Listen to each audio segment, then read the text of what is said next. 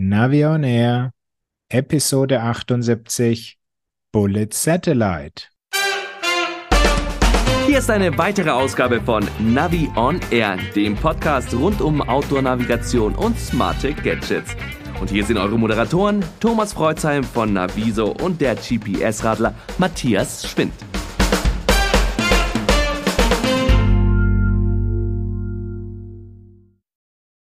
Hallo Matthias. Grüß dich, Thomas. Servus. Wir müssen uns, glaube ich, erstmal entschuldigen bei unseren Hörern. Aber ganz dolle, ja. Es ist jetzt schon wieder Mitte Juli und wir haben uns seit der Eurobike noch nicht mit einer neuen Episode gemeldet. Also Schande auf unser Haupt. So ist es. Dabei waren wir jetzt gar nicht in Urlaub. Doch, ich war wohl in Urlaub, aber äh, natürlich habe ich nach der Eurobike schon einige äh, Themen mitgebracht, die ich eigentlich auch in den Podcast einbringen wollte, aber eben durch diesen Urlaub, der auch mal sein musste, kam dann wieder eine Lücke. Aber jetzt sind wir da und müssen trotzdem nochmal die Neuigkeiten ein bisschen nach hinten schieben. Genau, weil ihr habt uns ja fleißig Mails geschickt und da hieß es ganz häufig, bitte mehr Experten aus der Praxis, aus unserem Fachbereich und da Interviews führen. Und euer Wunsch ist natürlich Befehl für uns und wir haben die Finger ausgestreckt nach einem Experten und haben da heute ein ganz spannendes Thema. Ja, und deswegen begrüßen wir heute bei uns Stefan Heikhaus von Bullitz. Er ist dort Marketing Manager für die Dachregion. Hallo Stefan. Hallo Matthias, hallo Thomas. Ich freue mich hier zu sein. Ja, schön, dass du da bist. Und deswegen widmen wir diese Sendung, äh, diese Episode auch komplett diesem Thema. Das heißt, wir haben jetzt gar keine ähm, News für euch im Hintergrund, die wir haben. Die werden wir euch später dann eben kredenzen. Aber wir wollen diese Episode jetzt komplett diesem Thema Bullet widmen. Und deswegen freuen wir uns, dass du da bist, dass du uns ähm, auch äh, Rede und Antwort stehen kannst. Wir haben auch etwas, wo wir drüber reden können. Ähm, Matthias hat natürlich wieder mal mehr als ich. Ich habe nur ein Gerät. Es dreht sich jetzt hier um den Motorola DeFi Satellite Link. Und das ist, was das ist, erklären wir gleich. Und Matthias hat noch das entsprechende Smartphone dazu. Aber ich glaube, wir fangen erstmal an, das Thema überhaupt einzugrenzen. Und dazu meine ja, erste Frage oder Bemerkung. Es geht ja um Satellitenkonnektivität. Und wenn wir diesen Begriff nutzen, dann denkt man ja zunächst mal, na ja, das ist doch sowieso alles, äh, was wir jetzt hier machen, Ortung etc., GPS, Galileo und sowas, das ist ja alles satellitenbezogen. Aber wenn wir hier über Satellitenkonnektivität reden, dann, Stefan, kannst du uns vielleicht mal genauer sagen, ähm, um was es sich hier im Speziellen handelt. Ja, gerne. Also grundsätzlich äh, sind wir alle gewöhnt, mit unseren äh, Telefonen, äh, Smartphones im Mobilfunknetz oder halt im WLAN-Netz der Firma zu Hause entsprechend zu kommunizieren. Und die dritte Komponente, die aber bisher im Wesentlichen von besonderen, äh, von speziellen Unternehmen ähm, eingesetzt werden oder aber halt in speziellen Situationen zum Einsatz kommen. Ähm, du darfst halt, ruhig die Unternehmen nennen, kein Problem. Auch wenn sie Mitbewerber sind. ja, habe ich jetzt so gar nicht vor. Es geht einfach darum, dass eben als Satellitenkommunikation ja eigentlich auf hoher See eingesetzt wird oder von Rettungsdiensten oder von Unternehmen, die halt in Regionen unterwegs sind, wo es definitiv keine Mobilfunkverbindung gibt. Die sind halt abhängig davon, über Satellit zu kommunizieren. Es gibt halt, will einfach nur darauf hinaus, es gibt diese drei Bereiche WLAN, ähm, dann eben halt den Mobilfunk und eben die Satellitenkommunikation. Und Satellit war in der Vergangenheit ähm, keine Option für den äh, normalen Endverbraucher. Das hat äh, verschiedene Gründe, Kostengründe, es hat äh, aber auch ähm, Energiegründe, weil die Kommunikation ähm, deutlich energieintensiver ist als jetzt im Mobilfunk oder, oder im WLAN. Und über die, in den letzten Jahren hat es da äh, verschiedene Entwicklungen gegeben, ähm, die es dann zumindest mal ermöglicht haben, ähm, über äh, also Nachrichten zu versenden. Es geht dann noch nicht über Voice oder über Bilder oder über Daten, sondern Nachrichten zu versenden. Und ich glaube, Garmin bin ich nicht ganz so sicher, aber ich glaube, Garmin waren die ersten, die äh, entsprechende Geräte angeboten haben. Ähm, und das gibt es, glaube ich, jetzt auch, also diese Geräte gibt es auch schon seit ein paar Jahren. Ähm, und wir glauben, dass äh, jetzt ähm, der Markt bereit ist dafür, dass eben halt zunehmend diese Kommunikationsart tiefer in die in unsere Kommunikationsmethodik äh, integriert wird. Ähm, und das sieht man ja auch an den Nachrichten, die man in den letzten anderthalb Jahren so gehört hat. Apple hat SOS-Funktionalität über Satellit in sein Telefon integriert. Ähm, es gibt verschiedene Chipsätze, die äh, jetzt es ermöglichen, das in Telefone zu integrieren. Und das ist ja genau die Sache, die uns jetzt mal wieder aufgemischt hat. Apple sagt, das neue iPhone 14 kann jetzt auch äh, Notrufe absetzen und zwar nicht über die normalen Mobilfunknetze, äh, sondern eben über ein spezielles Satellitennetz. Und damit drehte sich ja eine Botschaft um, wo es immer hieß, na ja, die ganze Welt ist ja irgendwann mehr und zunehmend online. Dann sagte Apple auf einmal nein, also in den ähm, ländlichen Gebieten der USA, wenn ich mich recht entsinne, sind dann irgendwie 50 Prozent der Gebiete äh, nicht mit Mobilfunk abgedeckt und dafür braucht ihr jetzt unseren Service, damit ihr euch bei einem Notfall dann eben auch verständigen könnt. Das war, glaube ich, so eine ganz wichtige Botschaft, die den Markt so nochmal angestoßen hat, weil es gab es ja schon, wie du gesagt hast, und Garmin hat ja auch eine andere Firma übernommen. Ähm, auf die Garmin-Geschichte gehen wir jetzt aber nicht unbedingt ein, sondern ich würde sagen, was ist jetzt eigentlich ähm, entscheidend für euch? Vielleicht stellst du nochmal deine Firma vor, also die Firma, wo, dir, wo du arbeitest, also Bullet. Ähm, muss man die eigentlich kennen oder ähm, haben wir da was verpasst oder wie positioniert ihr euch? Was macht ihr? Ja, also das Thema Satellitenkommunikation ist für uns relativ neu. Also Bullet gibt es seit ungefähr äh, 12, 13 Jahren und Bullet ist ein in äh, England ansässiges Unternehmen, ähm, kleiner Mittelständler würde ich ihn nennen. Wir sind so 120, 140 Mitarbeiter, die ähm, in vielen Ländern der Welt robuste Smartphones verkaufen. Das ist eigentlich unser, ähm, unser Hauptmarkt oder da kommen wir her. Wir machen das aber nicht unter unserem eigenen äh, Namen, sondern wir erwerben dafür Lizenzen. Also unsere stärkste Lizenz ist die Lizenz mit Caterpillar. Also es gibt Catphones seit auch seit über zehn Jahren ähm, in verschiedensten Ausführungen, die alle eins gemein haben. Sie sind alle sehr robust, wasserdicht, staubdicht, ähm, sturzsicher bis zu 1,80 Meter. Und wir haben äh, in den letzten Jahren immer zunehmend ähm, in, in, haben immer Innovationen integriert. Also wir waren die ersten, die vor fünf Jahren eine Thermalkamera in ein Smartphone integriert haben. Ähm, wir waren überhaupt die ersten, die mal ein Smartphone äh, robust gemacht haben, sodass es keine Hülle braucht etc. Und ähm, unsere neueste Idee war, dass wir ähm, gesagt haben, jetzt haben wir schon äh, den, das, das Telefon derart robust gemacht, dass du eigentlich nichts weiteres brauchst, brauchst, um es zu schützen. Jetzt wollen wir aber auch noch den Schritt weitergehen und diese Kommunikationslücke, die du eben auch beschrieben hast, schließen, indem wir unsere Telefone äh, satellitenkommunikationstauglich machen. Im ersten Schritt Messaging integriert, aber die Zukunft sieht mit Sicherheit so aus, dass wir auch versuchen wollen, der mehr in Richtung Sprache, Bilder und Daten zu machen. Aber das ist immer noch Zukunftsmusik. Und parallel. Ja, das, das, werden wir gleich nochmal äh, genau. tiefer betrachten, halt soweit. Aber wenn man jetzt richtig äh, äh, verfolgt, äh, in den Catphones ist also quasi Bullet drin komplett, ja? Das, kann man das so sagen?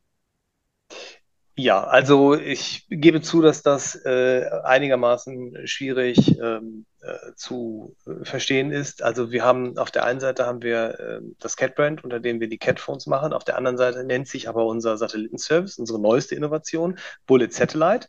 Ähm, und dann gibt es noch weitere Brands, unter anderem Motorola, mit denen wir zusammenarbeiten. Und unter dem Motorola-Brand haben wir eben halt diesen Bluetooth-Dongle, der jedes Smartphone ähm, in, äh, mit, einem, mit der Satelliten-Messaging-Funktionalität ver, äh, verbessern kann. Ähm, als drittes Brand noch quasi mit dabei. Aber Bullet Satellite, Bullet steckt in jedem Telefon, die Aussage stimmt. Insofern äh, ist richtig, ja. So, dann haben wir ja wunderbar genau den richtigen äh, Ansprechpartner gefunden, weil Ihr kennt euch aus, ihr habt das seit Jahren mitentwickelt. Ähm, wahrscheinlich stand der Out, die Autoanwendung jetzt gar nicht so sehr im Vordergrund, also sprich im touristischen Bereich, sondern eher draußen diese Baustellen, äh, Anwendungen halt, also die, die Professionals, die dann eben auch mehr Marketingvolumen oder Bezahl- äh, oder bessere Kunden vielleicht in dem äh, Bereich äh, generieren, die eher bereit sind, diese höheren Beträge auszugeben, die man natürlich dafür auch braucht. Ähm, gehen wir mal ganz konkret auf unser Thema zu. Ähm, es geht ja jetzt um zwei Wege Nachrichtendienste. Mhm. Vielleicht kannst du das nochmal kurz erklären. Ich glaube, deutlich geworden ist, dass ähm, dieser Service, über den wir reden, Satellitenkonnektivität, da geht es erstmal um eine ganz primitive Geschichte. Du hast es eben schon gesagt, momentan Textbotschaften austauschen.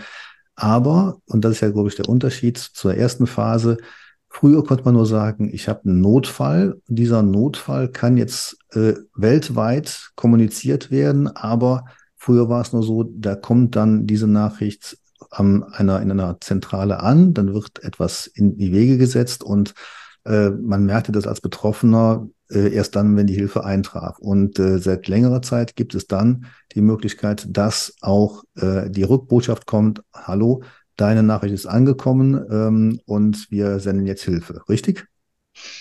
Ja, ähm, so ist es. Also die äh, aktuell verfügbare Methodik ist das Hin- und Herschicken von Nachrichten ähm, über Satellit in unserem Fall. Ähm, geht die Nachricht also direkt vom Telefon an den Satelliten. Der Satellit schickt, das, äh, schickt die Nachricht an eine Bodenstation, die dann wiederum ähm, die Nachricht äh, via Mobil oder WLAN oder auch direkt an das Empfangsgerät, wenn es ebenfalls ein entspre entsprechendes Modul enthält, ähm, wird dann eben halt die Nachricht hin und her geschickt. Und so ist dann halt auch der Antwortverlauf. Genau. Und, und bevor, bevor ich hm? jetzt an den Matthias übergebe jetzt, weil es geht ja jetzt konkret um eure Geräte und wie man die nutzen kann und was dahinter steckt. Ähm, letzte Frage. Wie seht ihr jetzt oder wo seht ihr eure, ähm, eure Kernkundschaft dabei? Sind das jetzt äh, als Zielgruppen die Professionals im Baustellenbereich, wie bei den Catphones? Oder wie groß, wie bedeutend ist jetzt diese, diese Outdoor-Kundschaft geworden? Ähm, also ich, also wir bei Bullet glauben, dass ein ähnliche, ähnlicher Prozess in dieser Satellitenkommunikation stattfindet, ähm, wie es auch bei robusten Telefonen so war. Weil ursprünglich, natürlich war das robuste Telefon im Wesentlichen auf der Baustelle, aber wenn man dann mal sich näher damit beschäftigt, es braucht auch der Feuerwehrmann, äh, First Responders brauchen es, Waldarbeiter brauchen es, ähm, verschiedene, Architekt braucht es auch, der nicht, der auch auf Baustellen unterwegs ist, aber äh, der es halt auch dann so eingesetzt hat.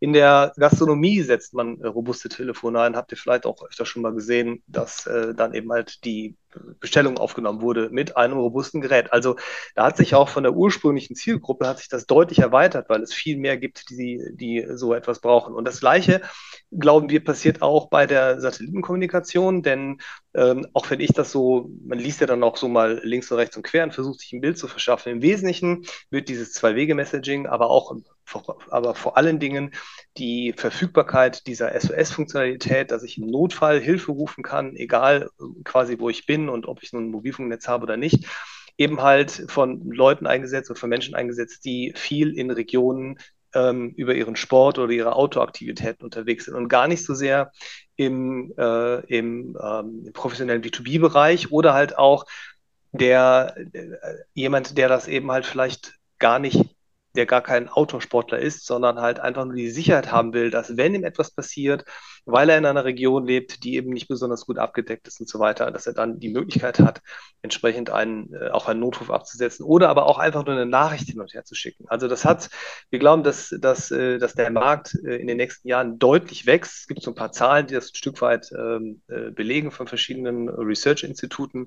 Aber äh, wir glauben auch einfach, wenn man einfach nur auf diese, auf, auf das Faktum guckt, ähm, für wen das alles äh, nützlich wäre, ist da eine ein deutliche Zielgruppenerweiterung durchaus, durchaus drin. Die geht halt weit über die aktuellen hinaus. Mhm. Und und ich glaube, da kommt halt eben auch das, das, das zum Zuge, zum einen die einfache Zugänglichkeit, ähm, dass einfach ich ein Device habe und jetzt rede ich aber nur noch über das Motorola Device Satellite Device, weil das kann ich einfach per Bluetooth mit meinem Smartphone verbinden. Äh, das kann ich dann äh, einrichten. Wenn es einmal eingerichtet ist, schalte ich es ein, schalte ich es aus, habe zwei, drei Knöpfe, die ich drücken kann, für meine Location zu sharen oder ähnliches oder, oder SOS auszulösen. Aber ansonsten ist es ein Zubehör, das eben mal nahtlos mit meinem Telefon agiert und eben halt selber weiß, wann eben halt ich Mobilfunk habe oder äh, Satellitenempfang und das dann entsprechend beim Nachrichtenversand auch das entsprechende Tool verwendet. Und wir jetzt glauben, können wir eigentlich schon fast Schluss machen, aber jetzt wird es interessant, weil, was ist jetzt schon mal umfassend geschildert. Jetzt, Matthias, bist du dran. Weil jetzt geht es um die Geräte, die zwar auch, von denen auch eins auf meinem Schreibtisch liegt, aber du hast dich damit schon länger befasst. Also ähm, übernimm jetzt bitte mal aus deiner Sicht. Ja, gut. Ich meine, die Geräte können wir ja auch ein bisschen was dazu sagen, aber wenn wir jetzt schon mal den Experten da haben, würde mich eigentlich noch ein bisschen die Technik und die Infrastruktur dahinter interessieren. Also, äh, wir reden die ganze Zeit über Satelliten. Ähm, da schwirren ja Tausende, würde ich jetzt mal sagen, Hunderttausende im All rum. Welche nutzt ihr denn da? Also ich gehe nicht davon aus, dass ihr eigene Satelliten ins All geschossen habt. Noch nicht. Nein, no, steht, okay. steht, nein, steht nicht zur Debatte. Aber äh, es ist, es stimmt. Also es ist, ähm, es ist eine sehr komplexe äh, sehr, es ist sehr komplex im Hintergrund. Einfach dadurch bedingt, ähm, dass ähm, es ja nicht nur, man braucht nicht nur den Satelliten, sondern man muss auch jemanden haben, der entsprechend diese Nachrichten äh, versenden kann, der Bodenstationen betreibt. Ähm, dann braucht Gut, man natürlich. Das kann man jetzt wirklich zusammenfassen als das ist in meinen Augen immer dieses Satellitensystem. Okay. Also ich meine, wir, wir kennen von äh, Garmin setzt ja zum Beispiel aufs Iridium-System mhm oder die Spot-Geräte auf das Global Star. Äh, Apple hat es nicht so offen kommuniziert, wen sie nutzen, aber auch da geht man mit 99-prozentiger Wahrscheinlichkeit davon aus, dass die auf Global Star einkaufen. Ja. Und ähm, ja, wen nutzt ihr jetzt? Gibt es da noch mehr oder nutzt ihr einen von den beiden? Also wir arbeiten mit einem Unternehmen zusammen, das nennt sich Skylo. Und Skylo ist quasi unser Partner für, die, für das gesamte Thema Satellitenkonnektivität. Die, mhm. Wir wissen gar nicht, also ich denke mal, dass unsere Produktmanager, wir hatten das eben, könnten wahrscheinlich genau sagen, welche äh, Satelliten äh, Skylo nutzt. Aber das überlassen wir denen. Also Skylo gewährleistet uns einfach die entsprechende Abdeckung da, wo wir sie halt ähm, brauchen und stellt alles zur Verfügung an Infrastruktur und an Satelliten, die wir brauchen. Die kaufen dann genau. wiederum die Ressourcen ein bei den entsprechenden Satellitennetzbetreibern, äh, Satellitenbetreibern. Kann ich gar nicht genau sagen, welches Netz wir dann konkret nutzen. Ähm, also Immersat gehört mit Sicherheit dazu. Dadurch, dass wir halt nur geostationäre Satelliten einsetzen, unser Service basiert ja auf geostationären Satelliten und nicht auf äh, Low-Orbit äh, stationierten Satelliten, gibt es da ja auch gar nicht so viele, mhm. die da in Betracht kämen. Okay, okay. Ähm, gutes Stichwort mit den geostationären Satelliten. Ähm, was ist da jetzt überhaupt der Vorteil wenn man sich mal geostationär statt die ähm, ja im tieferen Orbit, wie du sie gesagt hast, also Iridium zum Beispiel ist ja ähm, nicht geostationär. Nee, also im Grunde genommen rein technologisch ist der Unterschied, dass die Low-Orbit-Satelliten die ganze Zeit um die Erde kreisen, während die geostationären Satelliten ja an einem Standort quasi fixiert sind. Genau, den, über dem Äquator. Genau, über dem Äquator. Äh, dementsprechend äh, ist der größte Unterschied äh, in der praktischen Anwendung, ähm, wie ich das Satellitensignal erhalte. Also unsere ähm, Geräte beide müssen erstmalig ausgerichtet werden in Richtung Süden. Also kommt immer darauf an, in welcher Hemisphäre man unterwegs ist, aber Richtung Äquator halt.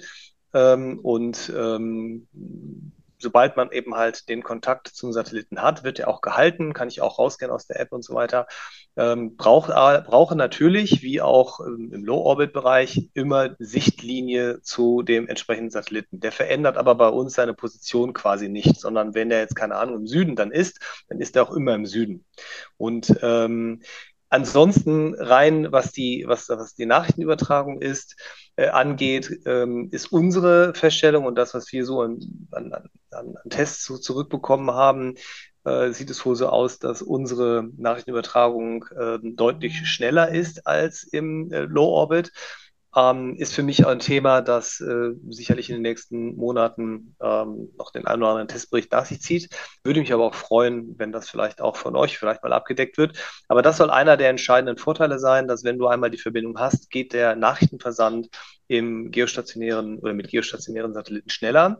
Ähm, und ansonsten, tja, also ich persönlich glaube, dass ähm, es die Zeit zeigen wird, was jetzt, ob es eine überlegene Technik gibt oder ob es nicht vielleicht auch ein bisschen davon abhängig ist, wo ich unterwegs bin. Also ich, dadurch, dass unsere Satelliten ja eine feste Position haben, je nachdem, wo ich unterwegs bin, ähm, kann mich dann ein Bergrücken schneller mal behindern, ein Signal zu haben, als mit einem Satelliten, der die ganze Zeit um die Erde kreist oder wo immer wieder der nächste Satellit kommt und dann eben entsprechend äh, Lücken abdeckt. Aber das sind für mich Dinge, die äh, das werden die nächsten Monate zeigen, wie äh, groß da eben halt die Unterschiede dann noch sind.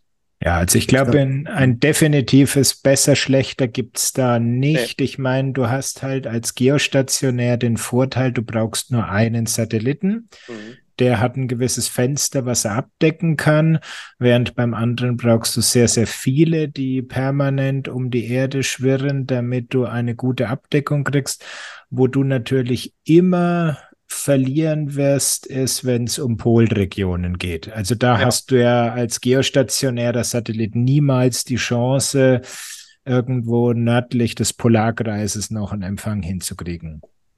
Das stimmt. Ja, ich gerät auch mal dazwischen, dass, äh, also wenn mich jemand gefragt hätte, kann man einen weltweiten Abdeckungsdienst mit geostationären Satelliten äh, betreiben? Genau, Matthias, wie du schon sagst, da würde ich sagen, äh, nee, geht nicht wir haben ja schon Probleme ähm, in, in, in näherliegenden Bereichen, nämlich diese EGNOS-Satelliten, die ja für die äh, Flugsicherung eigentlich gedacht waren. Äh, die stehen jetzt für schon die Region in Norddeutschland ähm, so tief über dem Horizont, dass die kaum angepeilt werden können. Ja, also deswegen bin ich mal ganz gespannt, ähm, um das mal vorzugreifen, diese, die Ortung, wie gut eure Geräte jetzt unterwegs äh, orten, das kann man ja erst richtig ausprobieren, ohne eine SOS-Funktion auszulösen, wenn man den Tracking-Service dann hat. Der kommt aber erst noch. Also da bin ich mal sehr gespannt. Also aber SOS ist Entschuldigung, ich unterbreche, aber SOS funktioniert schon. Das ist unabhängig jetzt von diesem. Das ist schon klar, aber ich, ich, will ja nicht jetzt dauernd SOS äh, auslösen, um zu, äh, nachzuvollziehen, das ist jetzt, dass, dass ah, ja, das okay. Gerät mich richtig positioniert halt, ja. Mhm. Ähm, was mir schon aufgefallen ist, ähm, dass die, dass der Empfang jetzt äh, doch etwas länger dauert, die, äh, bis, man, bis er mal Position hat. Und wenn er jetzt hier bei mir am Schreibtisch liegt, andere Geräte haben da äh, Empfang, er noch nicht. Das hast du aber erklärt, das kann so auch offenbar nicht funktionieren. Ähm, ich habe mich dann gefragt, wer ist denn vielleicht hilfreich im Gerät ähm, so eine, wie soll man sagen, so, so, eine Ausrichtungshilfe anzubringen, dass man genau sieht, kann, ob man den entsprechenden Satelliten angepeilt hat, so wie man ja Geräte hat, wenn man die, die Fernsehschüssel, die Satzschüssel ausrichtet, denn das ist ja genau dieselbe Technologie. Also laut äh, meinen äh, Erfahrungen ist das Teil der App. Wenn ich das über die App ausrichte, dann sehe ich ja, äh, zeigt er mir an, wo der Satellit sein soll und dann kann ich ja das Telefon entsprechend positionieren mhm. oder drehen, um dann halt, und dann bewegt sich halt auch das Bild, wo der Satellit äh, gemäß der Ortung durch das Gerät sein sollte. Ja, funktioniert auf dem Catphone wirklich so und ähm, der ist da auch, was so meine Erfahrungen sind, ein bisschen zickiger mit Drehen und Ausrichten, mhm.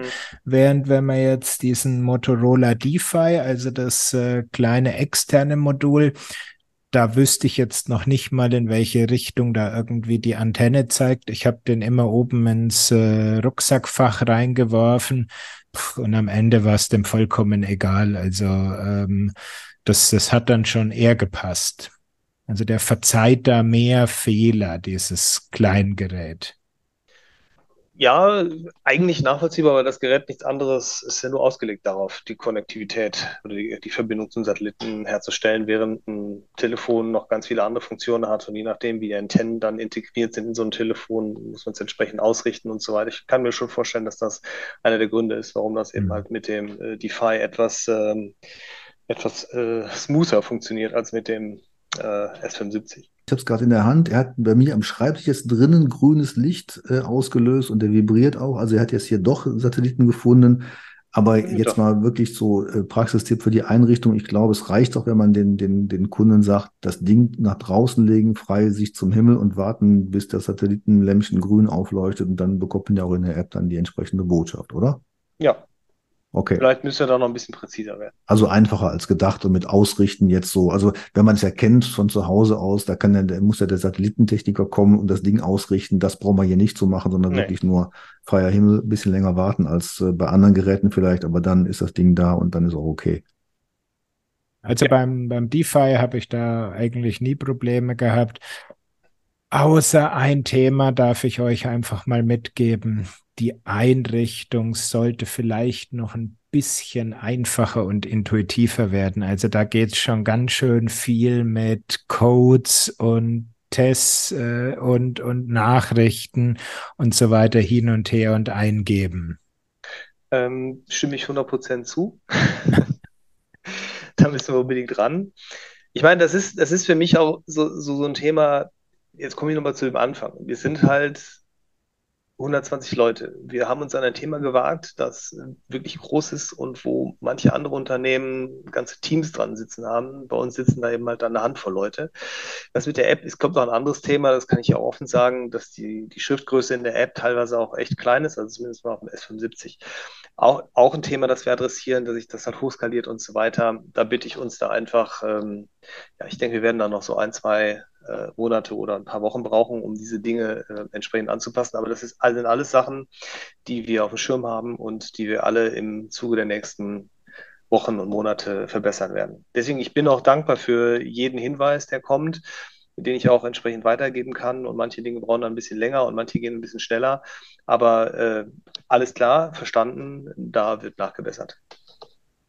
Genau. Also App auch ein gutes Stichwort. Hatte ich jetzt kurz bevor wir hier angefangen haben, wollten, wollte ich mit Thomas das nochmal ausprobieren. Öffne meine Bullet-App. Da gab es vor kurzem ein äh, Software-Update und zack war alles wieder auf äh, Werkseinstellungen zurückgestellt. Also ich musste mich wieder neu anmelden und auch den DeFi wieder neu verbinden. Sollte nicht passieren. Nein. da kann um, ich auch nicht viel zu sagen. Ja. Nicht gut.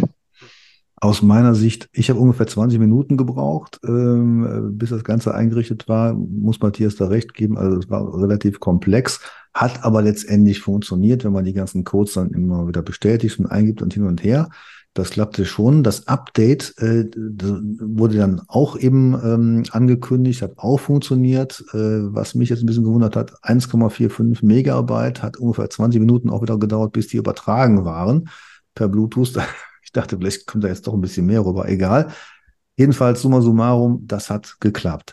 Was ich persönlich bei der Praxis, äh, äh, also bei der praktischen Anwendung äh, noch anzuregen hätte, wäre, dass man vielleicht sehen kann, in welchem Zustand das Gerät ist. Man kann es ja schon, ähm, ab und zu blinkt da was. Also das Satellitensignal, es hat ja drei LEDs da und mhm. ähm, man sieht, wenn kein Empfang da ist, dann blinkt es rot. Aber vielleicht, dass man jetzt wirklich beim Draufgucken sieht, erstens ist es eingeschaltet, zweitens hat er jetzt Empfang, das so als permanente Message. Ähm, aber ja, so und, und dann aber so ganz entscheidend, vielleicht sollte man nochmal sagen, was kann das Ding ähm, und wozu braucht man es jetzt eigentlich ähm, als, als, als Nutzer?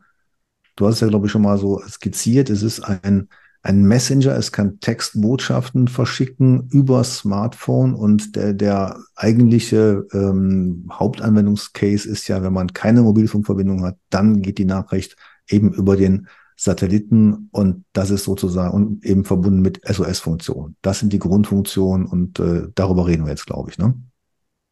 Dem brauche ich auch gar nicht mehr viel hinzuzufügen, weil das sind exakt die Grundfunktionen oder die Funktionen vom Motorola Device Satellite Link. Es ist halt das, äh, ist halt ein Bluetooth-Tool, mit dem ich im, im ja, indem ich im Handumdrehen kann ich dann eben halt je, also Smartphones, iPhones ab äh, Version 10 und äh, nee, ab, ab, ab iOS 14 und Android ab Version 10 ähm, sollten alle Funktionen, sollte das mit allen Geräten funktionieren, dass ich die damit connecte und somit meinem Smartphone in einen Satelliten-Messenger verwandle.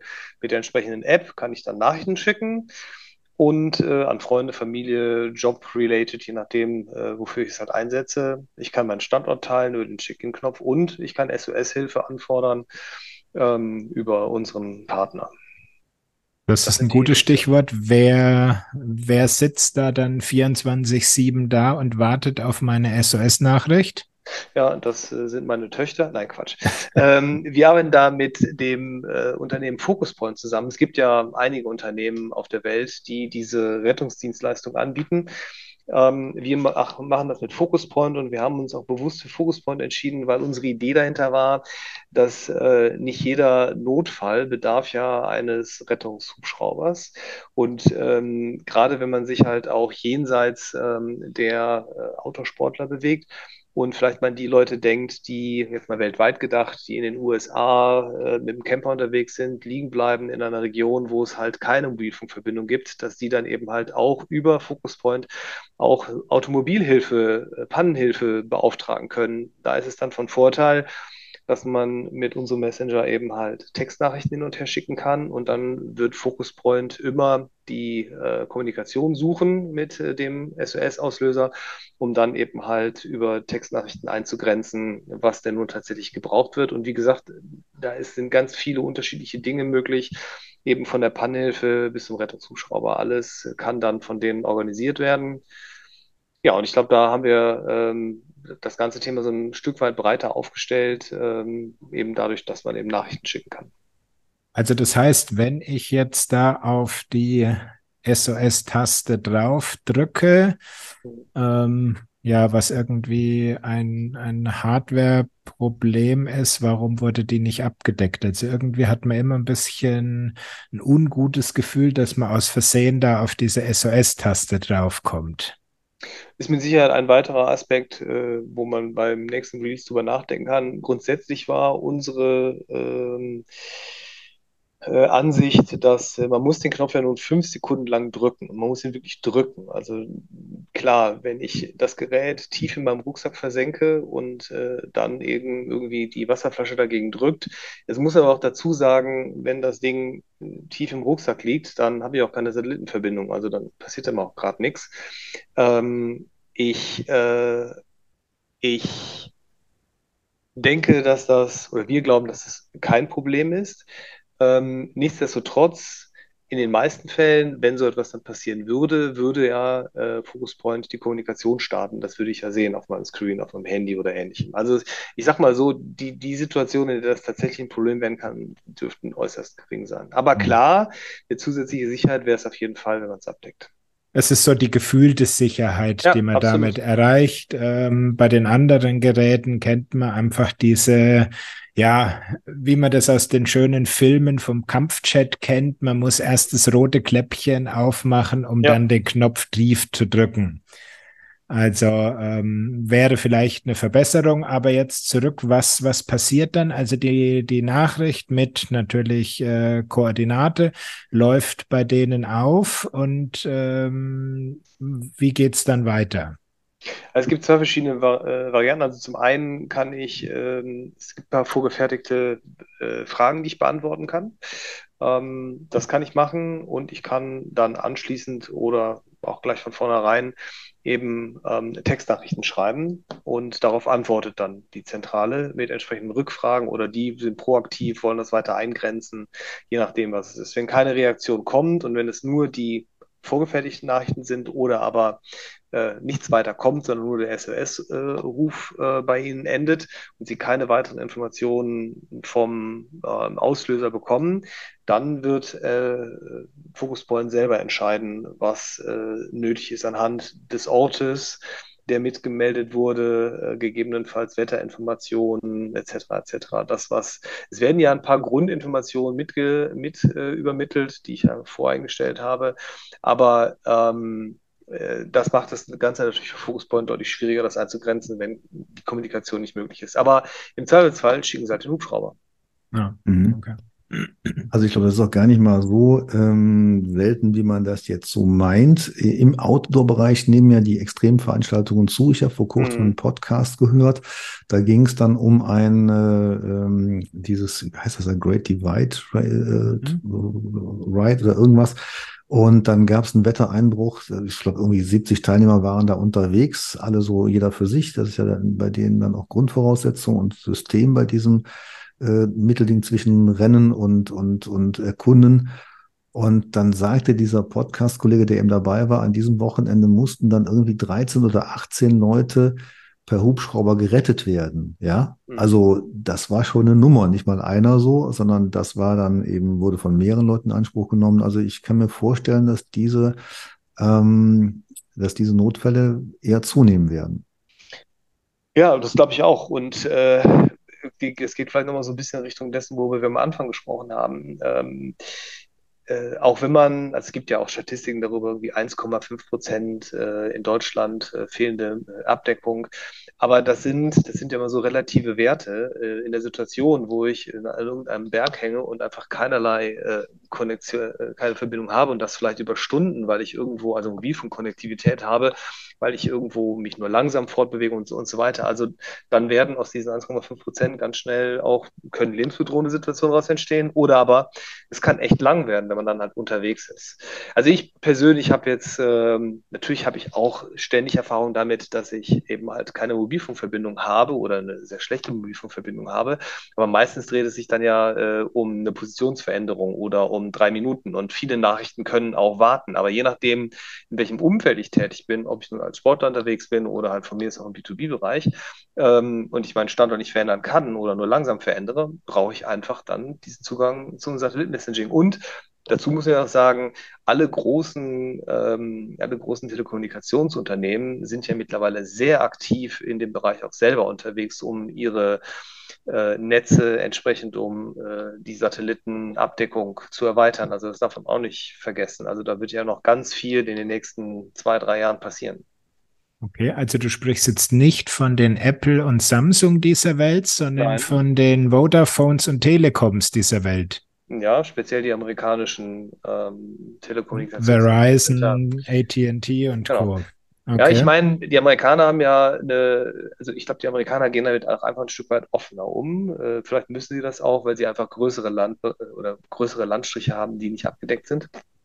Aber äh, mittlerweile ist es halt auch als und das zeigt auch wieder, ähm, dass dieses Thema Satellitenkommunikation kombiniert mit deinem alltäglichen Smartphone, also nicht ein extra Gerät dafür kaufen, dass das zunehmend äh, ins Bewusstsein eines jeden Endkunden äh, vordringt, äh, wenn sich halt diese großen Telekommunikationsunternehmen jetzt auch darum bemühen, um daraus ein allgemeines Angebot zu machen. Mhm. Man darf aber nicht vergessen, Telefone brauchen dafür eine gewisse Grundvoraussetzung, einen speziellen Chip und so weiter, äh, zurzeit noch. Aber das sind alles Dinge, die sich in den nächsten äh, Jahren rapide entwickeln werden. Also ich meine, auch, man habt ihr vielleicht auch mitbekommen, aber auch Amazon äh, denkt ja darüber nach, äh, über, was, oder beziehungsweise, das ist jetzt vielleicht viel gesagt, wird kolportiert, dass sie darüber nachdenken, ähm, auch in diesem Bereich tätig zu werden, haben auch eigene Satelliten. Also insofern, da passiert ganz viel. Ja klar, das sind dann auch diese Starlink-Geschichten ja, und ähm, die ja schon da sind, dass man da die letzten ja, weißen Flecken noch abdecken mhm. kann. Ja, und ich habe noch eine Frage zu dem äh, praktischen Einsatz. Ähm, ich habe es gestern mal auf meiner ersten Fahrradtour kurz mitgenommen, Probetour. Und es war dann, ähm, ist ja eigentlich zur Rucksackbefestigung gedacht an diesem Gerät, das ist ja auch sehr leicht, irgendwie 80 mhm. Gramm. Äh, da ist dann eine ein kleiner Gurt dran und, und ein, ein, äh, eine Schlaufe, die man im Rucksack befestigen kann, wo man sein Fahrrad jetzt dran packt, weiß ich jetzt noch nicht so ganz genau. Ich habe es einfach in so einen Packsack äh, gesteckt, aber eben so, dass es noch Satellitenkommunikation betreiben konnte. Meine größte Angst war jetzt wirklich, wie wir schon dargestellt haben, äh, ich löse jetzt mal den Alarm aus. Jetzt hast du eben gesagt, wenn man jetzt aus, aus Versehen den Alarm auslöst, dann meldet sich aber erstmal ähm, die Notrufzentrale ähm, kannst du mal, mal ganz detailliert schildern, irgendwie, was da jetzt so passiert? Also ich drücke jetzt auf den, den orangen Knopf und dann kriege ich über die App dann irgendwie, hallo, was ist los oder wie geht das? Ähm, also, wenn ich den Knopf drücke und ich ihn bewusst drücke, davon gehen wir jetzt aus, ne? nicht, dass er zufällig gedrückt wird, dann ich habe ja zwei Möglichkeiten. Ich kann diesen Notruf hier auch über die App auslösen. Ich muss ja den Knopf nicht drücken. Und ich bin mir nicht hundertprozentig sicher, was jetzt in der, in, im Ernstfall so ist. Also wenn er, wenn ich habe das Handy in der Hosentasche und den Satellitendongle am Rucksack befestigt, dann werde ich vermutlich, wenn ich dann, keine Ahnung, ich komme an einen, einen Ort, wo jemand verletzt ist oder ich habe mir, ich bin umgeknickt oder ich brauche mein Auto ist liegen geblieben, dann drücke ich wahrscheinlich nicht den Knopf auf dem Gerät, sondern mache das über die App. Das ist ja in dem Moment äh, äh einfacher. Ähm, und dann löse ich den, löse ich den SOS-Ruf über die App aus und dann beginnt halt die von mir eben beschriebene Kommunikation. Ähm, wenn ich das über den Dongle direkt auslöse und das Handy in der Hosentasche habe und es nicht benutze, habe ich natürlich keinerlei Feedback, was, was da kommt.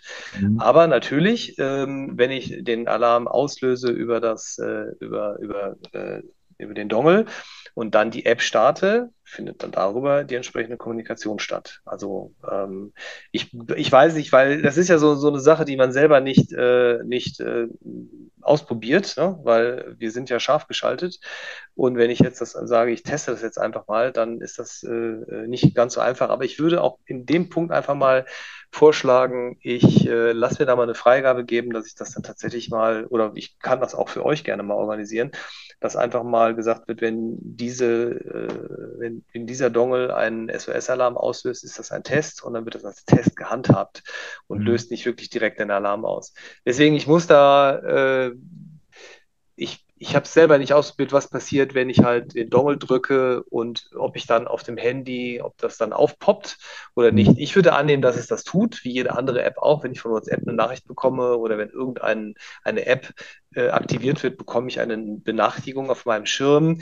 Wenn ich Benachrichtigung abgeschaltet habe, was glaube ich bei jedem, äh, bei Android und bei äh, Apple geht, äh, weiß ich nicht, ob das überschrieben wird, aber grundsätzlich sollte das möglich sein oder sollte es so sein, dass eben halt dann die App mir sagt, hallo, ausgelöst, hier hast du gerade eine Anfrage von Focuspoint, beziehungsweise willst du die Fragen beantworten. Hm. Also mir geht es eher darum, die Angst zu nehmen, äh, ne, dass man jetzt versehentlich was auslöst oder andersrum die Sicherheit zu geben, selbst wenn es passiert ist, kann man das nochmal stoppen. Halt, ja, das ist ja auch bei den anderen, weil wir kennen ja viele Sturzsensoren, da ist es ja dann über die klassische Mobilfunkverbindung, dann gibt es dann in den Alarmton, dann hat man aber irgendwie noch in der Regel noch 30 Sekunden, dann kommt die Frage, willst du ja. wirklich das Ding senden? Also so eine Funktion wäre natürlich bei euch auch äh, wichtig. Ich glaube, dass sonst, sonst, sonst schreckt man vielleicht Nutzer ab, das Ding dann in der ähm, Tasche mitzunehmen, wenn man das dann gekauft hat und merkt, also dass der Druckpunkt dieser orangen Taste doch sehr, ja, ähm, man muss zwar länger drücken, aber der ist auch relativ leicht einzudrücken.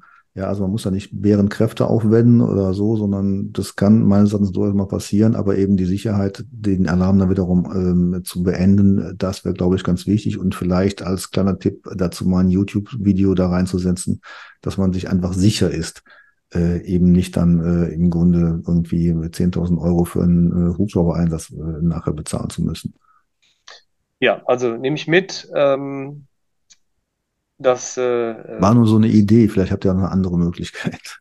Nein, grundsätzlich, es ist ja so, auch wenn das eigentlich ja ein sehr einfaches ähm, Tool ist, ähm, hat, kann es natürlich, das stimmt schon, sehr, sehr schnell äh, auch äh, entsprechende Konsequenzen haben. Und dann ist die Idee, dass wir dort äh, noch mehr in Richtung Tutorials und, äh, und Informationen über unsere eigene Website und andere zur Verfügung stellen, natürlich extrem wichtig. Und das werden wir auch tun. Vielleicht noch ein Praxistipp aus meiner Sicht ähm, oder eine Anregung. Ähm, ich hatte gestern schon mal probiert, das Ganze ohne die Erlaubnis äh, einzurichten, meine, auf meine Kontaktliste zuzugreifen. Dass man auch mal spontan eine Nummer eingeben kann, weil aktuell äh, habe ich es nicht geschafft, äh, spontan eine Mobilnummer einzugeben, die nicht im Adressbuch liegt. Und ich habe die ähm, Freigabe fürs Adressbuch erteilt sind alles Dinge, die uns zum Teil selbst aufgefallen sind oder die auch schon in den ersten Tests erwähnt worden sind und die bei uns auf der Liste stehen der Dinge, die wir verbessern werden in Zukunft. Genau. Hoffentlich steht da auch drauf, dass eben dieses Antworten für einen Normalkontakt äh, wirklich schwierig ist, weil wenn ich eine Nachricht jetzt an einen Menschen schicke, der damit nichts zu tun hat, dann kriegt der natürlich meine Nachricht erstmal schön in seinen SMS, soweit gut, aber das Antworten wird dann echt knifflig weil er erst die App Bullet App runterladen muss. Genau, er kann nicht einfach auf die SMS antworten, sondern er muss erst die Bullet App runterladen, er muss sich ein kostenloses Konto anlegen und dann kann er mit mir über mein Satellitenteil Kontakt aufnehmen. Jetzt haben wir wirklich alle Verbesserungsideen in diesem Podcast besprochen. Einen großen Punkt haben wir noch gar nicht angesprochen, und mhm. zwar, ähm, das kostet ja auch alles was. Lass uns mal ein bisschen über Preise reden. Also am schnellsten, glaube ich, abgehandelt ist die Hardware. Die kostet mich einmalig wie viel? Also der Preis vom MDSL ist 179 Euro. Das ist die Hardware, aber inkludiert auch ein ganzes Jahr unseren Essential Service, was so ungefähr 30 Nachrichten pro Monat wären für ein ganzes Jahr. Also die Hardware selber kann man dann ja, wenn man guckt, der Essential-Tarif kostet 5 Euro im Monat normalerweise. So 60 Euro, also kostet die Hardware ungefähr 120 und der einfachste Tarif 60 Euro pro Jahr.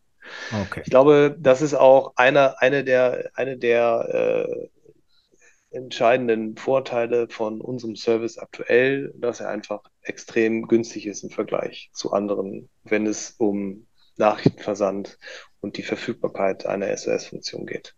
Absolut. Und, und, ab September würde ich sagen, also wir visieren Anfang September, Ende August, Anfang September an, dann soll ja auch diese Breadcrumb-Funktion drin sein, also dieses Location Tracking, was dann ebenfalls Teil äh, der Produktpräposition ist und das sollte, was die Kosten angeht, ähm, also diejenigen, die, die schon ein, ein, ein, Konkurrenzprodukt oder ja doch, die ein Konkurrenzprodukt haben, äh, Garmin Soleo oder ähnliches, äh, die kann ich mir nicht vorstellen, dass sie wechseln, weil sie hätten in dem Sinne ja nicht wirklich einen, einen Vorteil, es sei denn, äh, sie wollen halt äh, gucken sehr stark auf die Kostenseite. Aber jeder, der vielleicht damit geliebäugelt hat, und ihm das bisher zu teuer war, ähm, dort äh, zwischen, ich glaube, korrigiert mich, der falsch liege, aber ich glaube, das sind so zwischen 450 und steigend, die man da äh, für, für ein Jahr ungefähr braucht mit dem entsprechenden Tarif, Hardware inklusive Tarif, ähm, wäre es vielleicht ein guter Einstieg. So würde ich das mal betrachten. Ja, also preislich würde ich sagen, seid ihr ganz, ganz weit vorne. Ich weiß jetzt gar nicht, was so ein äh, InReach Mini kostet, aber ich würde schon mal tippen, dass der 400 Euro heutzutage einfach nur, ja, gut geschätzt, 400 Euro Listenpreis ist ähm, der, der Garmin zum Beispiel. Und ähm, glaube, da liegt der Monatstarif, der günstigste, bei 15 Euro. Also da seid ihr natürlich schon ganz weit von. Aber eine Kleinigkeit ist mir vorhin bei deiner Erklärung noch aufgefallen. Da möchte ich noch mal genauer reingehen. Der Essential-Tarif für die 5 Euro, da sprachst du von etwa 30 Nachrichten äh, weil in der Broschüre steht dann wirklich 30 drinnen. Heißt es, ähm, da wird quasi zeichengenau abgerechnet? Also wenn ich mich kurz halte, kann ich mehr Nachrichten schicken? Genau. So ist es. Also unsere App ist ja auch so angelegt, äh, also 140 Zeichen. Ich glaube, das ist bei, äh, ich glaube, alle haben diesen, ähm, äh, diesen, diese Zeichenabrechnung im Hintergrund. Ich bin aber noch nicht in die Details gegangen. Äh, bei uns ist es halt so, es gibt ein, also jeder Tarif liegt ein Zeichenkontingent zugrunde. Wir gehen davon aus, dass eine Nachricht äh, ungefähr 140 Zeichen beinhaltet, wie man das früher auch von SMS kennt. Ähm, und unsere App zeigt das auch an, wenn man diese 140 Zeichen überschreitet. Ähm, jetzt schreibe ich halt von mir äh, äh, mal eine Nachricht, die ist ein bisschen länger, äh, die dann vielleicht ungefähr anderthalb Nachrichten entspricht. Dann ist die äh, meine zweite Antwort, meine dritte Antwort vielleicht nur ein okay oder gut. Das sind viel weniger Zeichen. Dafür brauche ich dann weniger als eine Nachricht, als wir für eine Nachricht kalkulieren. Deswegen glauben wir, also unsere Tests zeigen das eigentlich auch, dass wir da eigentlich ziemlich gut liegen. Also 30 Nachrichten sind 30 Nachrichten, können ein paar mehr sein, können gegebenenfalls weniger sein, wenn man halt sehr viel schreibt. Aber es dreht sich hier auch nicht um um äh, eine Kommunikation, die ich halt äh, täglich permanent über äh, dieses Gerät im Satellitennetzwerk betreibe, weil ist die Kosten entstehen nur dann, wenn die Kommunikation über Satellit stattfindet. Wenn ich halt im WLAN-Netz bin oder im Funknetz bin, kann ich so viel schreiben, wie ich will. Da gibt es keine Beschränkung. Mhm. Die, die, bezieht sich ja nur auf Satellit, wird gekennzeichnet in der App, wenn ich über Satellit kommuniziere. Und in dem Falle sind es ungefähr dann diese 30 Nachrichten. Aber das müsste auch hinkommen. Gut. Ja, das ist ja schon mal wichtig zu wissen, dass es eben nicht nach 30 Mal, ähm, was habe ich mal von Garmin gehört, die meistgesendete Nachricht ist, äh, alles okay, ich liebe dich. Okay. Das ist keine volle Nachricht. Also dann hat man mehr von den 30. Da kann man mehr als 30 Mal diese Absolut. Nachricht schicken. Ja. ja. Gut, Thomas, hast du noch äh, Fragen? Ansonsten denke ich, sind wir doch schon da ganz schön weitergekommen und wissen jetzt Bescheid, ähm, wie wir damit unterwegs sein können. Also ich bin ja auch schon seit einiger Zeit ähm, mit einem Mitbewerberprodukt muss es dann natürlich sein, wenn man schon seit anderthalb Jahren damit unterwegs ist. Und mhm. ich habe es immer am, am Rucksackgurt mit der Hoffnung, wenn es mich mal vom Mountainbike runterhaut, dass ich dann noch die Chance habe, zumindest auf den SOS-Knopf am, ähm, am Rucksackgurt zu drücken. Ja, so ist es gedacht. Genau. Und, Und dann habe ich ja. auch keine Lust mehr, da irgendwie mit so einem Center noch zu kommunizieren, weil ich glaube, wenn du dann im Wald liegst, dann äh, wird es echt schwer. Da hast du absolut recht. Äh, das ist diese äh, klare Notfallsituation, bedingt dadurch, dass eben halt man auf der ganzen Welt viele Regionen hat mit, gering, mit geringer oder keiner Abdeckung, glauben wir, dass es ganz viele Situationen gibt, wo du einfach Zeit hast, meine angesprochene Panne von vorhin, ne, wo man dann eben mal durchaus Zeit hat äh, zu kommunizieren und ähm, äh, für beide Situationen ist die SOS-Funktion einfach gedacht. Genau. genau. Hm. Gut, ähm, cool. Ich habe noch zwei ganz kurze Anmerkungen. Also diese Nachricht, die man jetzt sendet, das nennt sich ja bei euch der, der Check-in, diese Standardgeschichte, da sind so ein paar Sachen hinterlegt. Kann man die eigentlich dann nochmal ändern oder kann man nur unter den bestehenden Optionen auswählen? Äh, meine große Hoffnung ist, dann hast du doch noch einen Verbesserungsvorschlag gefunden, dass man da zukünftig selber was anlegen kann oder dass wir einfach von uns aus die Optionen erweitern. Aber ja. auch das ist im Plan. Sehr gut. Und äh, was ihr nicht, was ihr nicht verändern solltet oder verschlechtern solltet, ist die Bluetooth-Konnektivität. Also mir ist aufgefallen, ähm, ich habe jetzt hier in meinem Büro, da ist äh, mein, mein Smartphone mit der, mit der App und äh, das Gerät äh, lag, also das Device äh, lag draußen äh, durch ein paar Wände hindurch, äh, war eine erstaunlich gute Bluetooth-Verbindung dann noch ähm, oder vorhanden, also wurde jedenfalls angezeigt. Das war prima. Versprochen, das bleibt so. okay. Gut, nee, ich bin sonst auch durch. Ich werde es jetzt einfach mal testen. Freue ja, mich über die, die ähm, ähm, Verbesserungsmöglichkeiten. Wann meinst du denn, dass das Tracking kommen könnte? Ja, also aus äh, meiner äh, äh meiner Informationen wird das Tracking am Ende dieses Quartals verfügbar sein. Also Richtung Gut. September. Ich hoffe früher, aber spätestens im September soll es da sein. Jo, in den Shownotes irgendwann mal erwähnen. Wir, wir blenden ja auch zwischendurch Nachrichten ein. Also wenn ihr da mhm. etwas für uns habt, immer gerne. Ja, wir versorgen euch mit den allerneuesten Nachrichten von der Seite. Gut. Dann bedanken wir uns ganz herzlich für deine Zeit, für die vielen Informationen und Thomas, hast du noch was anzumerken? Ansonsten sehen wir uns hoffentlich oder hören wir uns hoffentlich äh, bald wieder. Also ich muss sagen, vielen, vielen Dank, lieber Stefan, für die ganzen Auskünfte und äh, ich hoffe mal, dass ihr damit Erfolg habt, weil wir sehen ja viele Unternehmen, die leider nicht sich im Markt durchsetzen können, gute Produkte haben, aber dann doch nicht äh, vielleicht einige Durststrecken überleben, die leider in diesen Zeiten manchmal notwendig sind. Ich finde immer gut, wenn kleine Firmen dann äh, sich mit ihren Produkten dann eben auch langfristig etablieren können. Ja, und ich bin mal gespannt äh, auf meine Ergebnisse bei der Radtour. Aber erstmal, Stefan, vielen, vielen Dank, dass du bei uns sein konntest. Vielen Dank für die Einladung und ähm, ja, hat mir auch sehr viel Spaß gemacht. Und ich hoffe, ich konnte euch und eurer Community helfen mit einem besseren Verständnis für, den, für unsere Produkte. In diesem Sinne sind wir am Ende dieser Episode. Danke fürs Zuhören.